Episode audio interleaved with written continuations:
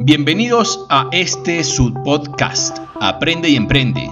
Soy Yuri Rodríguez y soy un convencido de que para tener éxito en el mundo del emprendimiento tenemos que prepararnos, tenemos que aprender. Aquí vamos a compartir temas de emprendimiento moderno, de marketing digital, de finanzas, de gestión y, por qué no, una que otra historia inspiradora. De nuevo les doy la bienvenida y vamos a comenzar.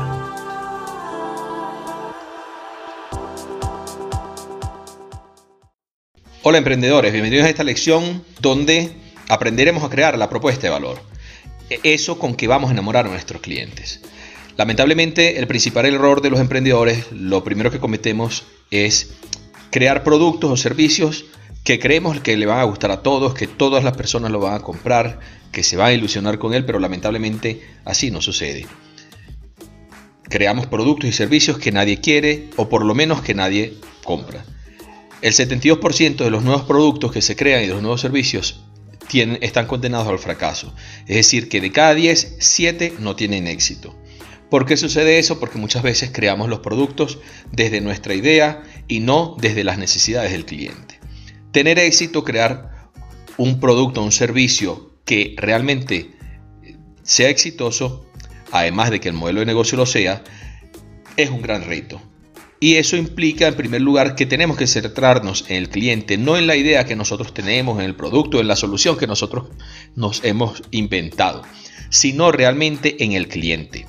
Esto nos ayuda a ahorrar tiempo y recursos a través de la metodología que vamos a ver en todo este curso, que está relacionada con el diseño de clientes de Steve Blank y con el Lean Startup de Eric Ries, donde la idea es que nosotros ahorremos tiempo y recursos a medida que vamos probando hipótesis, que vamos probando nuestros productos y servicios y que vamos probando nuestro modelo de negocio. Y el otro reto, y quizá el principal, es crear valor. ¿Qué es crear valor? Entregar al cliente, al mercado, algo que realmente satisfaga sus necesidades, alivie sus dolores, resuelva sus problemas o sencillamente que les crea alegría. ¿Cómo lo hacemos? Bueno, a través de un proceso de diseño de valor. Ese proceso básicamente tiene estos pasos, extraer las hipótesis que están relacionadas, hipótesis de valor e hipótesis del segmento de clientes que está relacionada con el segmento de clientes que nosotros vamos a, escoger, al que vamos a atender y al que de repente, aunque no sea con el que comenzamos, nos vamos a dar cuenta quizás más adelante que no es el único o por lo menos puede haber otro más importante. Entonces, esas hipótesis de segmento de clientes e hipótesis de valor las tenemos que identificar, las extraemos y vamos a probarlas. Luego de extraer las hipótesis, se priorizan, ¿verdad? Por su relevancia, se prueban unos tests para eh, evaluarlas, se priorizan esas pruebas, luego se lleva al mercado, se testea a través de productos mínimos viables, se aprende de eso y ese aprendizaje se reincorpora al proceso para progresar.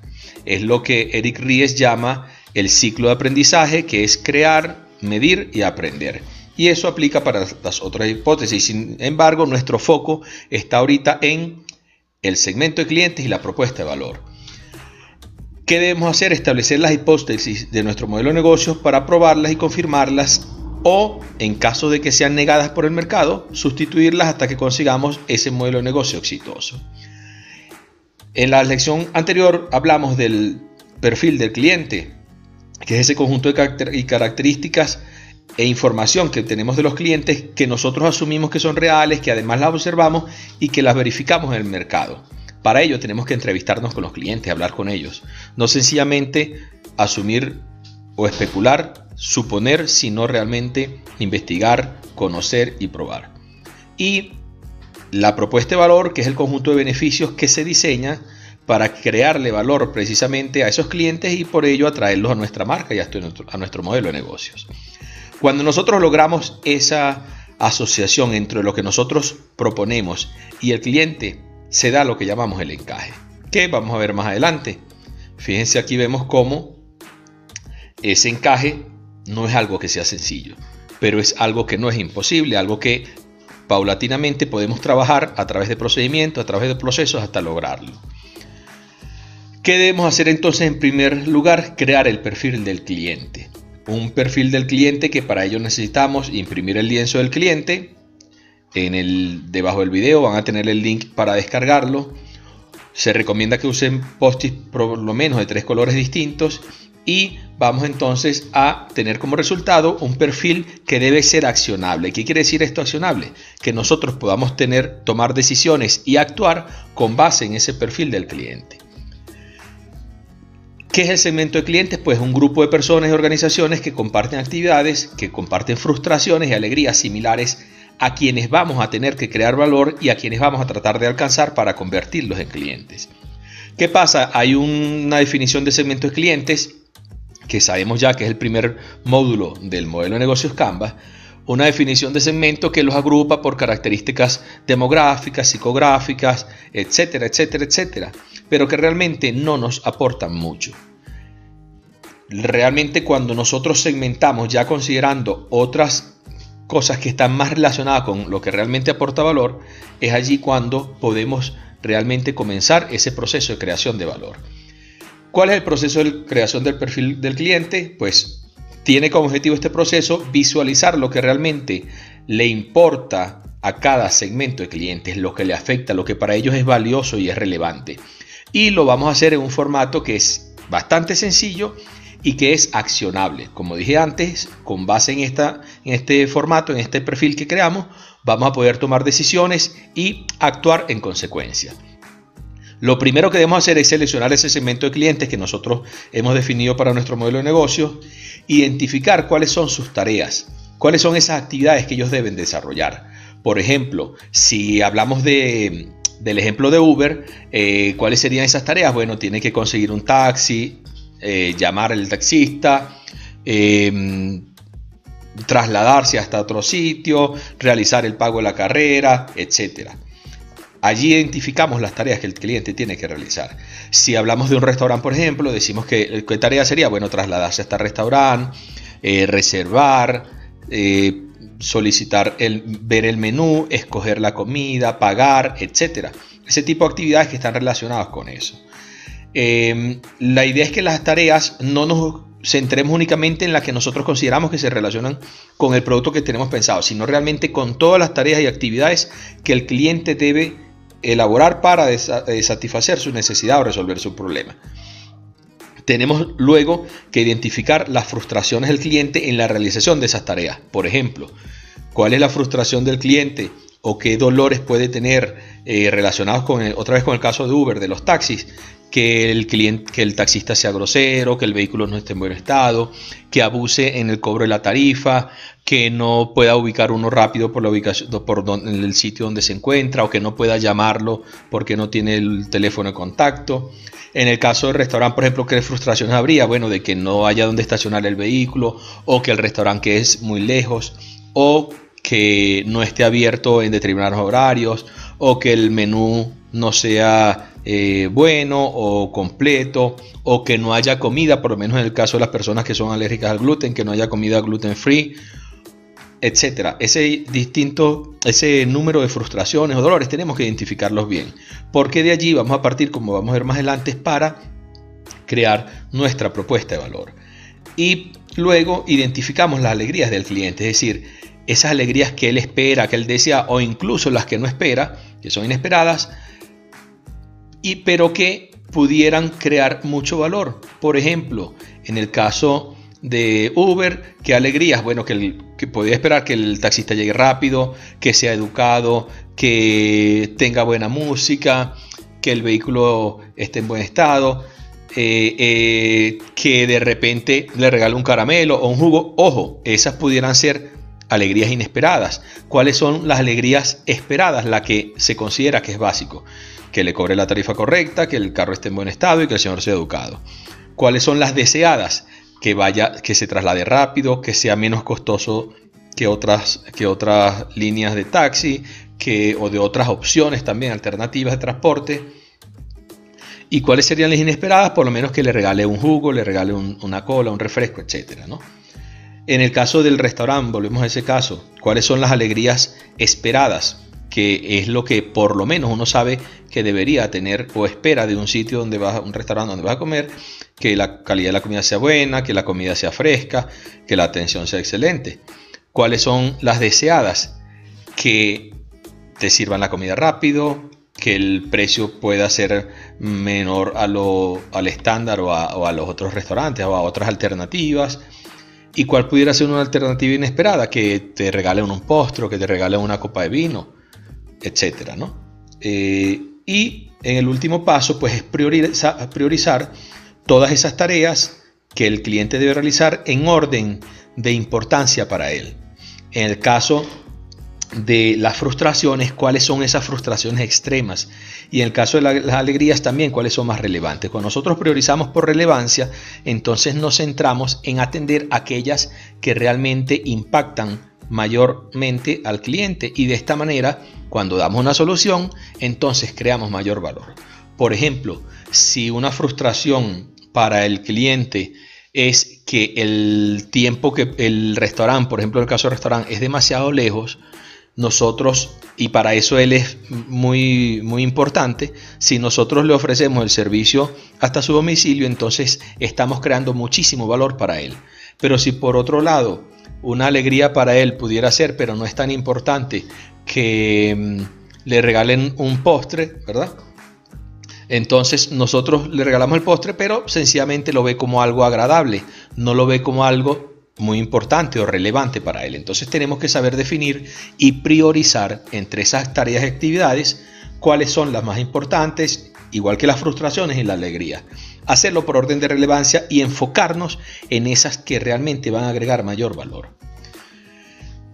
Esto, eh, como vemos, el modelo de negocio Canvas está relacionado con el primero y segundo módulo, que es el segmento de clientes y la propuesta de valor. De aquí nace todo el resto del módulo, tanto los canales como las relaciones con los clientes y por supuesto las fuentes de ingresos.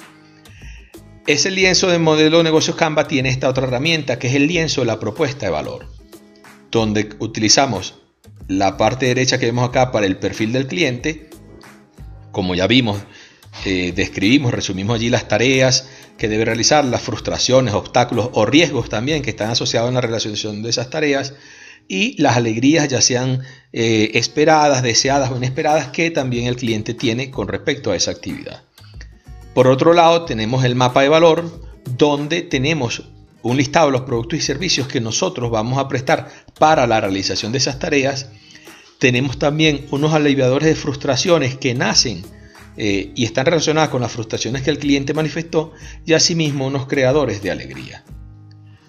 ¿Cómo vamos a diseñar entonces este mapa de valor? Que ya es cuando vamos a elaborar nuestra propuesta de valor.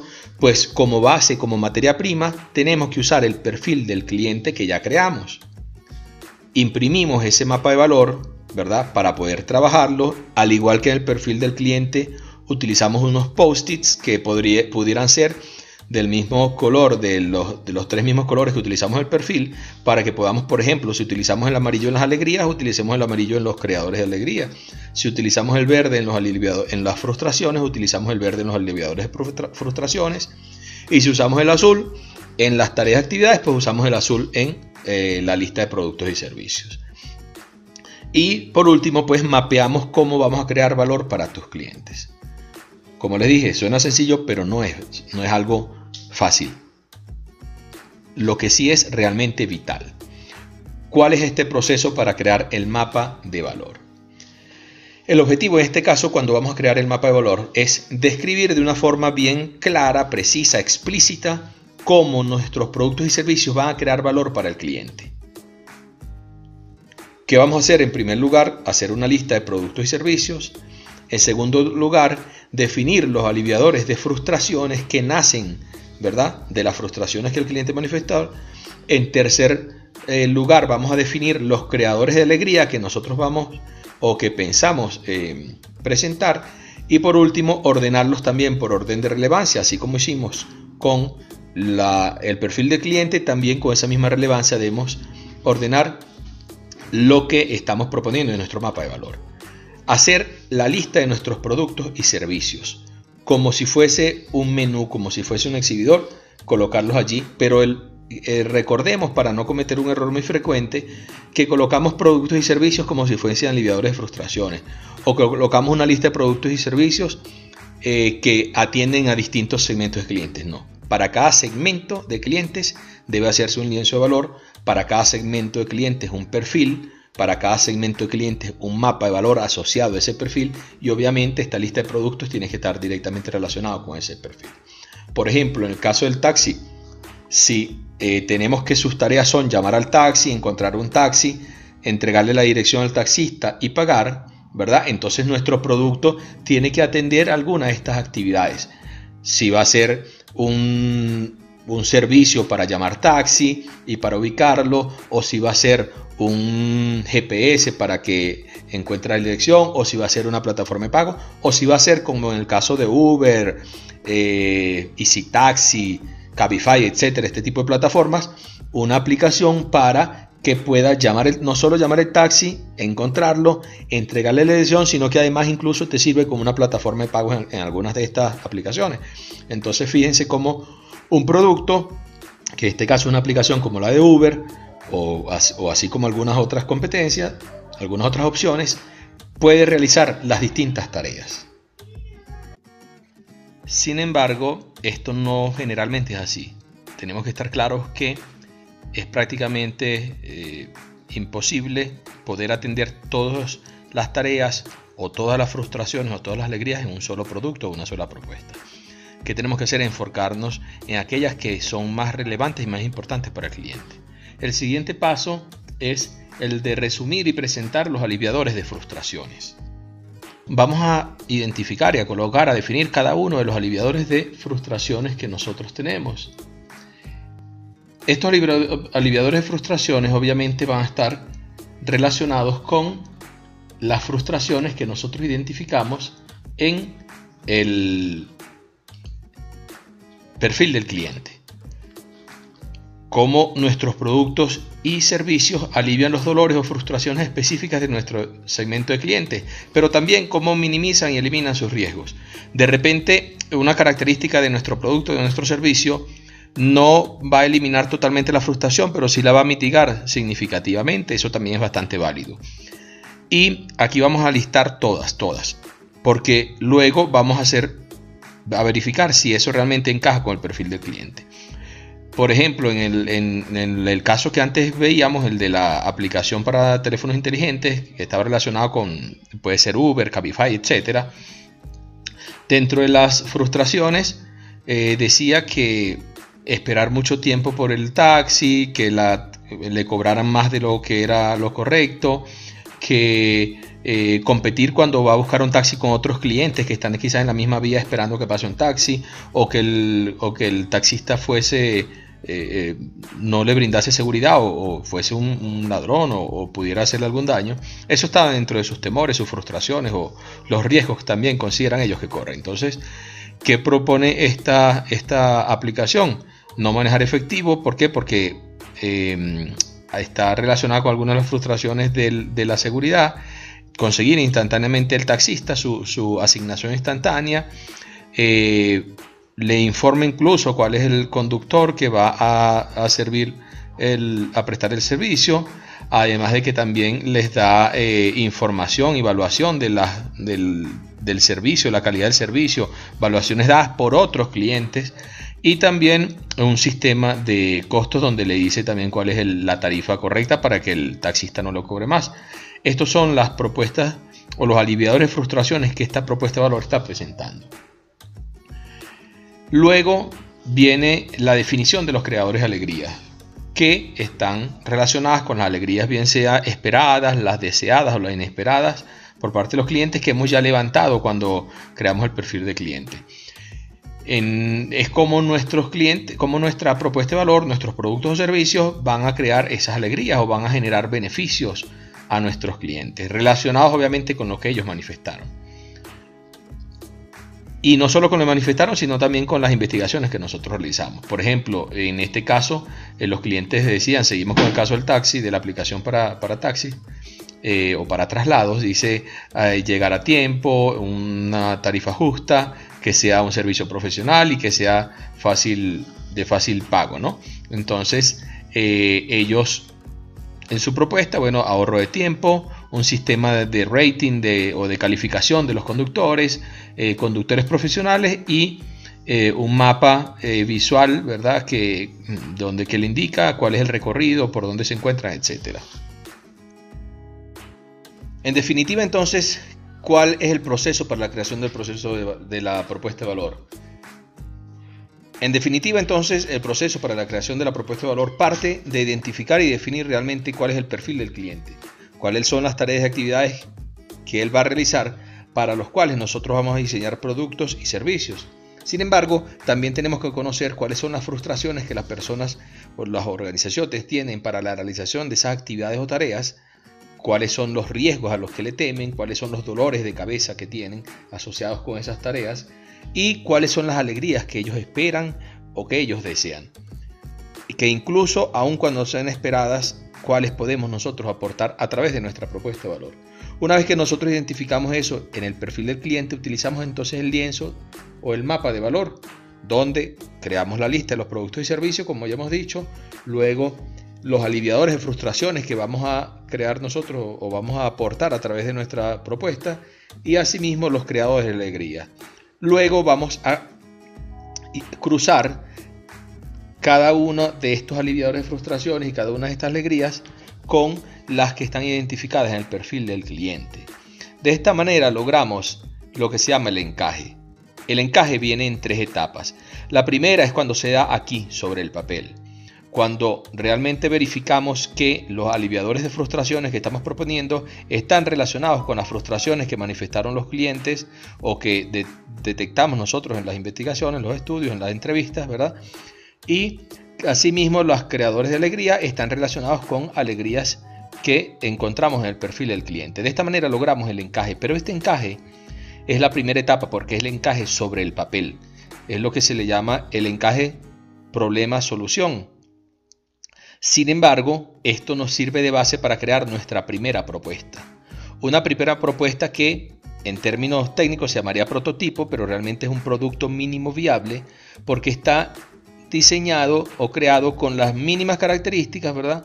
Pero que nos va a servir para probar hipótesis, hipótesis tanto del segmento de mercado como de las propuestas o hipótesis de valor o hipótesis de la propuesta de valor. De esta manera nosotros vemos si esos aliviadores de frustraciones, si esos atributos que nosotros estamos colocando allí, decimos que van a crear alegría, realmente son valorados por el mercado, tienen el impacto que creemos y con ellos nosotros vamos ajustando, tomamos esa información, medimos, aprendemos de esa medición y reformulamos nuestra nueva propuesta de valor hasta que logramos el encaje en la segunda etapa, que es el encaje producto-mercado que es ya cuando no es ya sobre el papel el encaje, cuando realmente el mercado acoge nuestra propuesta, la valora, la busca, la compra, la recomienda. Y el tercer encaje o la tercera etapa del encaje es cuando el modelo de negocio se hace rentable y sostenible, es cuando realmente alcanzamos el éxito como empresa. Entonces recuerden que para la creación de la propuesta de valor necesitamos como base el perfil del cliente y con esta información, entonces sí utilizamos el mapa de valor para que el producto y servicio que nosotros propongamos realmente sea aceptado en el mercado, realmente pueda tener éxito y sea algo que el mercado quiera, el mercado apruebe, que el mercado busque y compre. Nos vemos en la próxima lección.